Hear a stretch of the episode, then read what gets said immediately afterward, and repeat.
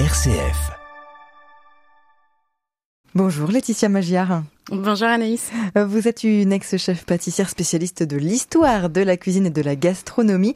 Et aujourd'hui, vous nous présentez le bréchet de Bresse. Vous avez découvert ça en arrivant ici. Ça a été une révélation pour vous. C'est quoi ce bréchet de Bresse? C'est la clavicule donc du poulet. On l'appelle aussi la fourchette. Ça, c'est un terme que vous allez entendre assez régulièrement. Mais c'est voilà, ces petits os en forme de V. Qu'enfant, en tout cas moi avec ma sœur, c'est quelque chose dont on avait l'habitude de faire à chaque euh, repas où il y avait du poulet. On cassait en deux ce petit os. Et puis celui, celle qui avait la plus grosse partie, bah voilà, soit c'était un vœu, un gage, euh, c'était un, un gage de jeu, quoi. Donc c'est inventé par un volailler euh, qui s'appelle Louis Gourillon dans les années 70, donc en Bresse, à Montrével en Bresse.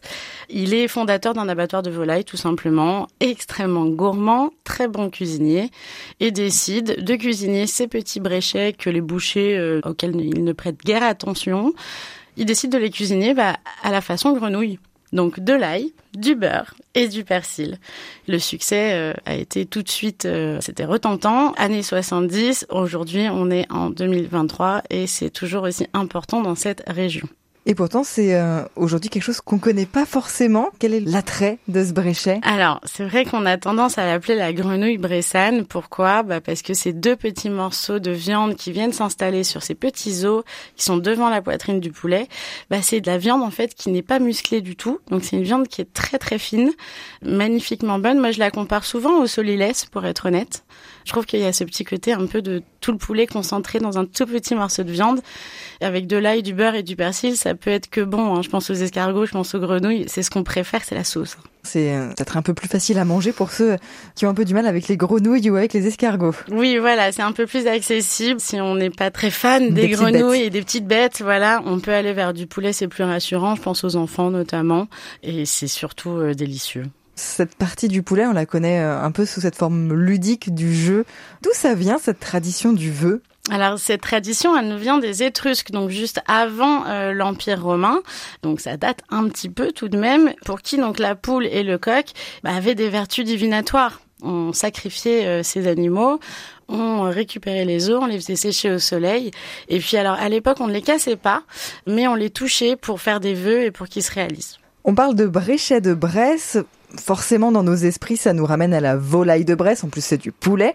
Et pourtant, c'est pas forcément toujours lié. Non, attention. Alors après, vous pouvez trouver des bréchets de volailles de Bresse AOP. Il suffit juste de regarder les étiquettes. Si vous avez l'appellation AOP, c'est qu'il s'agit bien de ces volailles très spécifiques qui sont choisies par la façon d'être élevées en plein air, l'alimentation. Il faut que leur plumage soit entièrement blanc, que la peau soit fine mais un peu bleutée, la taille de la crête. Enfin, c'est extrêmement spécifique. Donc évidemment tous les bréchets que nous trouvons ne sont pas tous de volailles de Bresse puisqu'il n'y a pas de production aussi importante.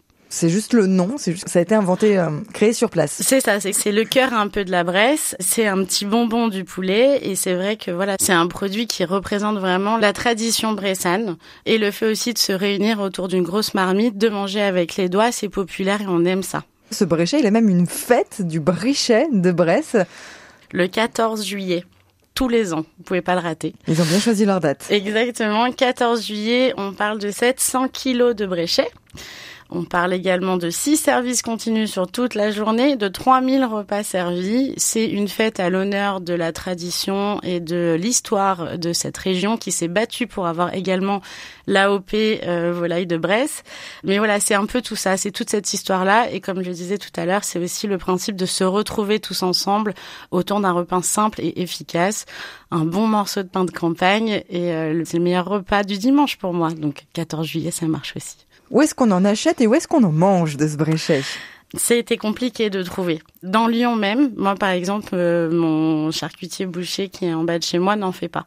Ce qu'on va retrouver le plus proche de Lyon, ce sera à Neuville-sur-Saône, dans un des magasins qui s'appelle la ferme de Collonges, qui a évidemment des spécialités, comme son nom l'indique, du coin, et ils ont également des bréchets assez régulièrement. Le mieux, c'est de leur passer un petit coup de fil. Mais j'insiste pour dire que voilà, on a des commerçants extraordinaires et qu'il faut leur demander tout simplement. Potentiellement, ils peuvent vous les commander. Est-ce qu'on peut les, les manger quelque part aussi déjà tout fait pour ceux qui n'ont pas envie de cuisiner?